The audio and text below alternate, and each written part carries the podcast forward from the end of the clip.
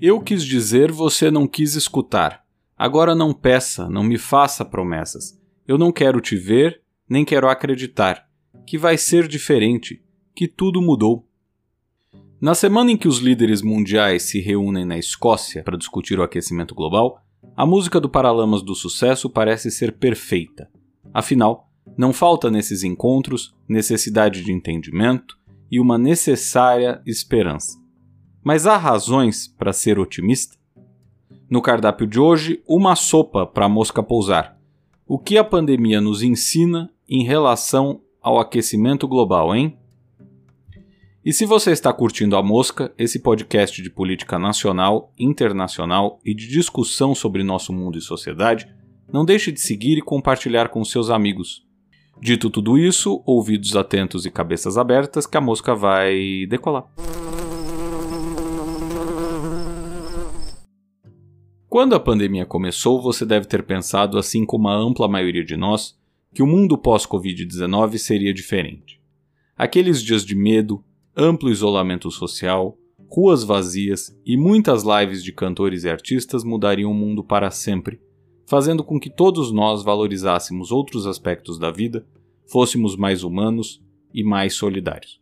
Acontece que, passado algum tempo, a vida voltou a certa normalidade, trazendo de volta as características que marcam o ser humano e a percepção de que, embora genuína, aquela sensação de que tudo mudaria não passava de uma ilusão.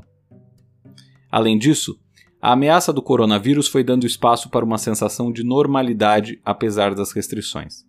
Em outras palavras, se no início da pandemia a ideia de que precisávamos fazer o máximo para nos proteger, com o passar do tempo, uma visão menos pessimista da situação permitiu que algumas atitudes antes impensadas tivessem seu espaço novamente. E entre a preocupação exagerada de um lado e as pessoas que se aglomeram sem se importar com a pandemia de outro, há muitas gradações onde cada um de nós está. Há aqueles que ainda usam máscara, álcool gel e vigiam a distância a todo instante, e os que não ligam muito para isso mais, se é que um dia ligaram. E diante da crise, o ser humano lançou mão de toda a tecnologia disponível a despeito da ação de negacionistas para tentar combater o vírus mortal. Nunca se investiu tanto em uma vacina, nunca se buscou tanto um remédio Nunca a comunidade científica se uniu tanto para agir como diante dessa crise atual. Mas e se ao invés de uma crise que atingisse o planeta com uma força devastadora, que colocasse todo mundo em suas casas, proibisse crianças de ir à escola, impedisse pessoas de trabalhar, sem falar nos abraços não dados, nos casamentos adiados e nas milhares de mortes que nos entristeceram, nós tivéssemos uma crise a conta-gotas, algo que pouco ou lentamente fosse se agravando, Usando uma metáfora diferente, e se ao invés de jogar o sapo na panela com água quente, fôssemos pouco a pouco aumentando a temperatura de modo a fazer com que sua reação não fosse impetuosa? Será que diante de uma crise assim, a ação humana seria igual? Pois bem, essa crise existe. Chama-se aquecimento global ou mudança climática, e ela está acontecendo nesse exato momento. Pouco a pouco, ano após ano, década após década. O planeta tem aquecido e alterado seu funcionamento.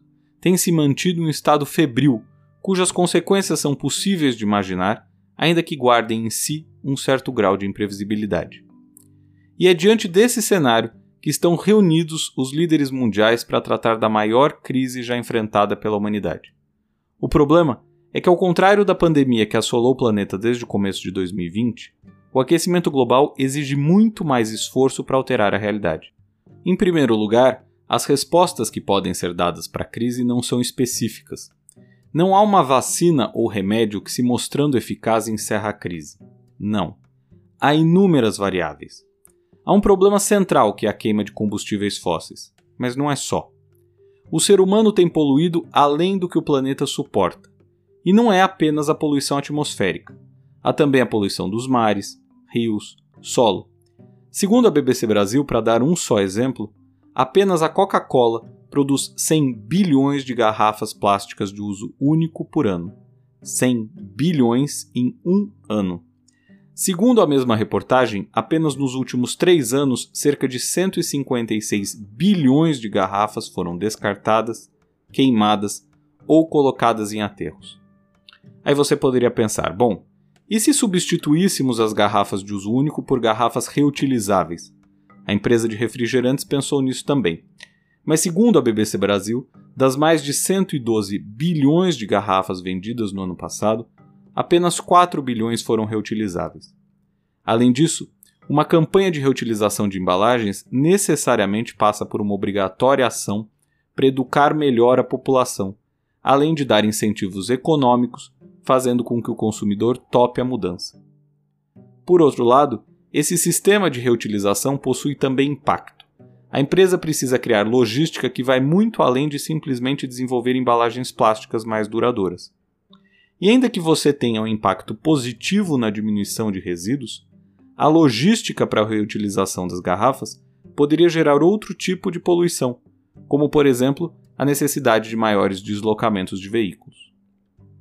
Você então pode pensar: e se simplesmente diminuíssemos o consumo de refrigerantes? Essa parece ser a solução mais simples, certo? Bom, a diminuição de consumo gera obrigatoriamente diminuição de lucro para as empresas, o que tem impacto na cadeia produtiva e no emprego. Assim, vemos que a resposta não é simplista e, ainda que a diminuição de consumo possa trazer ganhos ambientais, como lidar com o impacto econômico gerado? Por outro lado, é possível viver sem beber refrigerante. Mas o que fazer quando os itens são essenciais? Quer um exemplo? Segundo reportagem do jornal Estado de São Paulo de 26 de outubro de 2021, para descarbonizar a economia, alguns metais serão mais buscados, caso do cobre. No entanto, a extração de material gera enorme impacto ambiental, uma vez que apenas 1% do material processado nas minas é aproveitado. 1%. Prefeito de comparação, no caso do minério de ferro, esse valor varia entre 36% e 66% de aproveitamento. E o impacto ambiental não está apenas na extração em si. Não podemos nos esquecer dos rejeitos dessa exploração, que são depositados em áreas e ficam ali para sempre. Isso se não acarretarem problemas como os que atingiram Mariana e Brumadinho quando as barragens estouraram.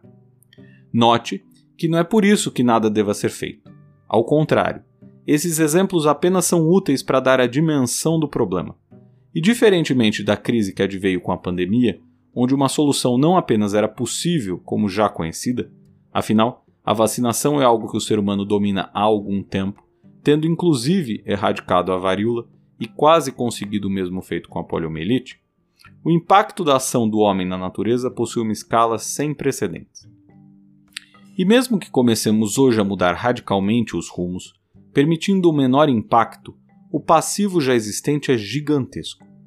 Segundo a revista The Economist, os geoquímicos acreditam que levará mil anos para o nível de dióxido de carbono na atmosfera diminuir do patamar de cerca de 550 partes por milhão, nível a ser atingido em uma era pós-queima de combustíveis fósseis, para o que se tinha em meados do século XX. Por outro lado, como se não bastasse o tamanho do desafio, a situação se agrava diante de uma parcela da sociedade que não acredita no aquecimento do planeta ou não enxerga os danos que o homem tem causado.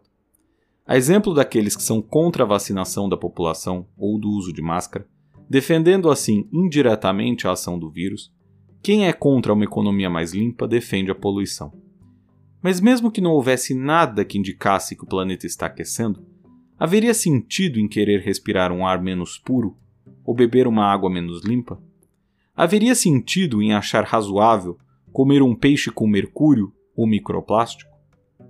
Ok, não podemos nos esquecer que muitos negacionistas são financiados por grandes empresas poluidoras, que têm interesse na manutenção de regras mais brandas, menor regulação ambiental e, portanto, manutenção de seus lucros atuais. Mas, para além desses, que agem por interesse, o que leva um cidadão comum, que não possui ganho algum com a situação, a apoiar políticos negacionistas e medidas que vão ao encontro de uma melhor saúde do planeta. A pandemia nos dá pistas para a resposta: ideologia, ignorância, fontes de informação não confiáveis e uma crença que talvez as coisas não sejam tão graves assim. Mas no caso da crise ambiental, assim como no caso da pandemia, elas são. Por hoje, a gente fica por aqui. E se você gostou desse episódio, não deixe de seguir e compartilhar com seus amigos. A mosca volta na semana que vem.